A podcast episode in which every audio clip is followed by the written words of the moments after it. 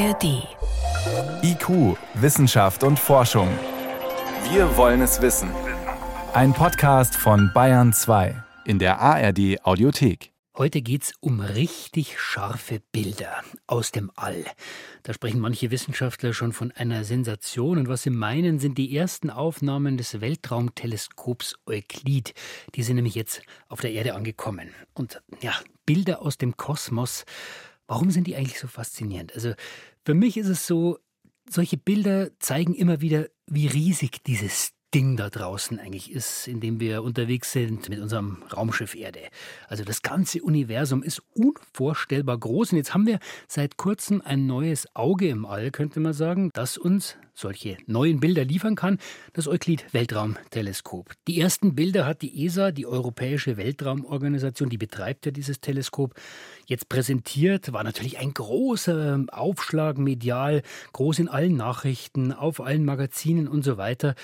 Und bevor ich gleich einen Kosmologen fragen kann, ja, zeigen denn diese Bilder jetzt schon was Neues, irgendwas Unbekanntes, was unser Bild des Universums verändern könnte? Erstmal kurz, was ist das für eine Maschine, Euklid? Sie haben ein großes Problem, die Astronominnen und Kosmologen. Eigentlich wollen sie doch nur herausfinden, wie das Universum funktioniert, wie es entstanden ist, nichts weniger als die Frage klären, wo kommen wir und alles eigentlich her? Und zugegeben, sie haben auch schon viel geschafft, können beschreiben, wie unsere Planeten entstanden sind, wie unser Sonnensystem, unsere Milchstraße funktionieren. Sie haben erdähnliche Planeten entdeckt, schwarze Löcher fotografiert, fast bis zum Urknall zurückgeschaut und so weiter und so fort. Aber da sind noch diese zwei leidigen Dinge. Dunkle Energie und dunkle Materie. Wir wissen zwar, dass es die geben muss, wir sehen zum Beispiel die Effekte der dunklen Energie, die das ganze Universum immer schneller auseinandertreibt, aber was sie ist, woher sie kommt, das ist vielleicht das größte Rätsel der Wissenschaft bis heute. Genauso die dunkle Materie. Und das Ernüchternde ist, dunkle Materie und dunkle Energie machen 95 Prozent dessen aus, was es da draußen gibt. 95 Prozent.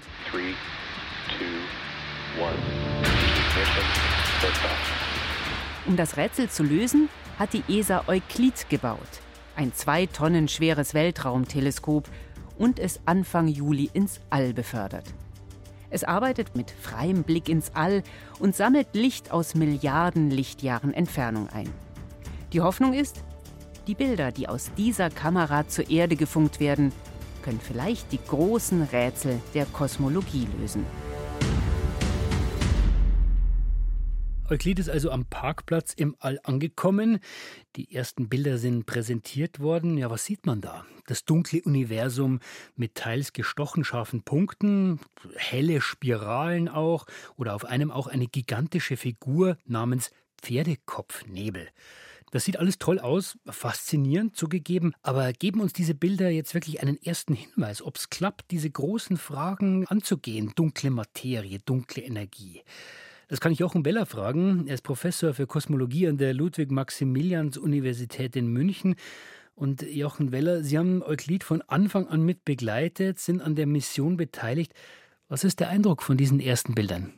Ja, also das ist ein ganz wunderbarer, großer Meilenstein. Die Bilder direkt geben natürlich noch keinen Hinweis auf die Kosmologie, aber sie geben einen Hinweis darauf, dass dieses Instrument, der Satellit, so funktioniert, wie wir wollten, dass er funktioniert. Das ist immer nicht ganz klar. Der Satellit ist hinterm Mond ganz weit weg, da kann man nichts reparieren. Wo es schön dunkel ist? Da ist es schön dunkel, genau, und die Sonne strahlt einem nur in den Rücken. Also es ist fantastisch, wie das Instrument funktioniert. Und äh, ich muss sagen, die letzten zwei, drei Monate war ich ganz schön nervös, ob das alles dann am Ende so klappt. Da arbeitet man jahrelang an so einer Mission, die dann diese großen Rätsel der Kosmologie lösen soll. Und dann sitzt man da und schaut sich die ersten Bilder an. Genau, also das ist jetzt zum ersten Mal, dass ich so eine Mission von Anfang bis Ende, äh, bis Ende, Ende sind wir ja noch nicht, aber bis zum jetzigen Zeitpunkt begleitet habe. Also ich habe 2006 darauf angefangen zu arbeiten mit ersten Ideen, dass wir Forschungsanträge bei der ESA eingereicht hat. Und jetzt ist es wirklich so weit, dass wir die Bilder angucken können. Ich kriege jetzt beim Erzählen Gänsehaut, wenn ich schon darüber nachdenke. Und trotzdem sind es ja bislang nur Bilder, also wissenschaftlich ausgewertet ist, sind die ja noch nicht, oder?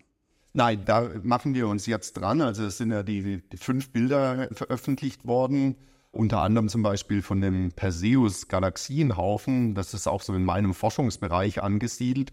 Und selbst in den frühen Bildern, die wir haben, können wir eben schon wissenschaftliche Analysen durchführen. Dann schauen wir doch mal auf dieses Bild, der Perseus-Haufen. Also wenn wir das anschauen, dann sehen wir da ja, sowas wie einen Nachthimmel und viele leuchtende Punkte. Sie sehen da ganz was anderes. Genau, also wir sind ja gewohnt, wenn wir am Himmel gucken, sehen wir auch leuchtende Punkte. Das sind eigentlich alles nur Sterne, was wir sehen. Jetzt diese Leuchtenpunkte, die, die wir hier in diesem Bild sehen, das sind alles Galaxien, also das sind lauter Milchstraßen, die wir hier sehen. Mit dem bloßen Auge sehen wir da eigentlich keine davon. Und innerhalb dieses Perseus-Galaxienhaufen sind tausend Galaxien, im Hintergrund sind nochmal hunderttausend, die sind noch viel weiter weg. Also der Perseus-Galaxienhaufen ist 240 Millionen Lichtjahre von uns weg, 240 Millionen Jahre braucht das Licht, bis es bei uns ist. Das ist eigentlich für einen Kosmologen ein nahes Objekt. Und diese 100.000 Galaxien sind dann bis zu 10 Milliarden Lichtjahre hinter diesem Galaxienhaufen. Also das klingt auf jeden Fall alles sehr weit weg. Und nur mal um die Dimensionen klar zu machen, also wenn wir über Galaxien sprechen, wir sind ja selber auch in einer Galaxie, in der Milchstraße. Und diese gesamte Milchstraße hat also wieder äh, Milliarden Sterne wie unsere Sonne. Und so eine ganze Galaxie ist auf diesem Bild also nur ein kleiner Punkt. Ja, kleiner oder größere Punkte sieht man ja auch ein paar in dem Bild, aber im Wesentlichen ja, das ist ein kleiner Punkt in, in diesem Bild. Jetzt ist Euklid ja das zweite große Weltraumteleskop in kurzer Zeit. Äh, bisher haben alle nur von dem James Webb-Teleskop geschwärmt, macht so tolle Bilder und so weiter. Warum, Herr Weller, brauchen wir trotzdem jetzt Euklid? Was ist der Unterschied? Also der Unterschied ist eben, dass Euklid ganz schnell relativ detailgetreue Bilder machen kann. Also so eine Aufnahme, die wir hier sehen, brauchen typischerweise eine Stunde. Das Ziel von Euklid ist, das 30.000-fache, also ein Drittel vom ganzen Himmel aufzunehmen. Und wenn man so ein Teleskop wie zum Beispiel James Webb nimmt, dann verbringt man sehr viel länger Zeit an einem Objekt, um das im Detail zu studieren. Und das kann gar nicht den ganzen Himmel so schnell abscannen, wenn man so will. Und dafür ist eben Euklid gemacht, dass man ein Drittel vom Himmel in fünf Jahren aufnehmen kann und dann eben studieren kann. Und nur wenn wir so einen großen Teil vom Himmel haben, können wir eben auch was über das gesamte Universum lernen. Kann man sich den Unterschied vorstellen, vielleicht wie in einem Fußballstadion? Also James Webb steht am Mittelkreis und schaut sich dann den Senfleck auf meinem T-Shirt an, irgendwo oben am Rang und Euklid sieht das ganze Stadion? Ja, und vor allem das ganze Spiel. genau. Also das, da kann man sich das gut vorstellen. Manchmal sieht man ja im Fußballstadion wird auf den Ball gezoomt. Wenn ich nur auf den Ball gucke, kann ich natürlich den Ball studieren. Aber wie das ganze Spiel steht und wer wo läuft, sehe ich da nicht. Und dazu ist Euklid eben gemacht, dass ich das Gesamtbild verstehen kann. Jetzt geht es wissenschaftlich um dunkle Energie, dunkle Materie. Da können wir Nicht-Kosmologen uns ja oft wenig darunter vorstellen. Aber die Bilder aus dem All, das hat immer eine große Faszination. Wenn man sich wie Sie jahrzehntelang damit auseinandersetzt, sind diese Bilder dann auch ein gutes Werkzeug, um die eigene Forschung besser zu erklären, zu zeigen, warum es wichtig ist? Also meiner Meinung nach schon. Also da ist natürlich sowieso die Astronomie, Astrophysik äh, ist eine dankbare Wissenschaft, weil wir eben solch faszinierende Bilder vom Universum haben. Und wenn wir uns jetzt zum Beispiel gerade mal den Perseus-Galaxienhaufen angucken, man sieht da in dem Bild schon, wenn man ein paar so Galaxien sind, die sind so entlang der Linie angeordnet. Und das ist genau, was Kosmologen ausnutzen, diese großräumige Anordnung von Galaxien sagt uns wahnsinnig viel über unsere kosmologischen, unsere Weltmodelle aus. Letztendlich auch, ob Einstein recht gehabt hat auf diesen großen Entfernungen mit seiner Gravitationstheorie, der Theorie der Schwerkraft. Und meiner Meinung nach helfen solche Bilder, diese Forschung zu vermitteln. Was wir natürlich tief drin benutzen, sind mathematische, statistische Datenanalysemethoden. Da brauche ich nicht unbedingt ein schönes Bild dazu, da brauche ich Punkte und was für Eigenschaften diese Punkte haben. Aber das ist natürlich lange nicht so spannend, wie ein Bild anzugucken. Jetzt haben wir gehört, Euklid soll so großflächig den Himmel abscannen und auch eine ja, dreidimensionale Karte, könnte man sagen, des Universums machen. Da wird ja aber viel Nichts sein. Aber dieses Nichts ist gerade das, worauf die Kosmologen scharf sind, offenbar. Genau, also wir wissen seit langem, dass in, eigentlich in unserem Weltmodell fehlen zwei große Bestandteile. Die dunkle Materie, das ist eigentlich nur so ein Hilfsspot. Dunkel heißt eben, da muss es irgendwas draußen geben im Weltall, das wir nicht direkt sehen.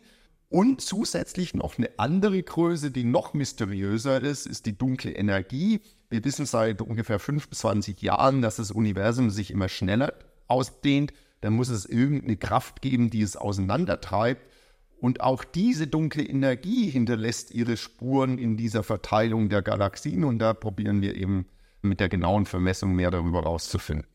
Und jetzt heißt das, die Ergebnisse von Euklid, wenn es gut läuft, vielleicht sogar Einstein und seine Theorie widerlegen könnte? Was ist damit gemeint? Ja, ich weiß nicht, ob ich das als gut läuft bezeichnen würde. Das wäre auf jeden Fall sehr spannend, weil wir eben mit diesen, sagen wir, mit dieser dunklen Energie, weil die so mysteriös ist, könnte es unter Umständen sein, dass diese Kraftgesetze, die Einstein entwickelt hat, auf ganz großen Entfernungen anders sind. Die einzigen Messungen, die wir da haben oder Beobachtungen, sind eben diese kosmologischen Beobachtungen.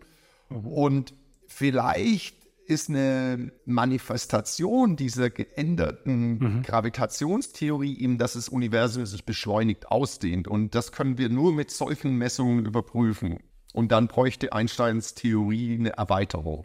Also, wir haben ein neues Weltraumteleskop, wir haben die ersten Bilder, die müssen noch ausgewertet werden. Und am Schluss wissen wir dann, was dunkle Materie ist und was dunkle Energie ist, diese großen Unbekannten, für die wir bislang nur Worte haben.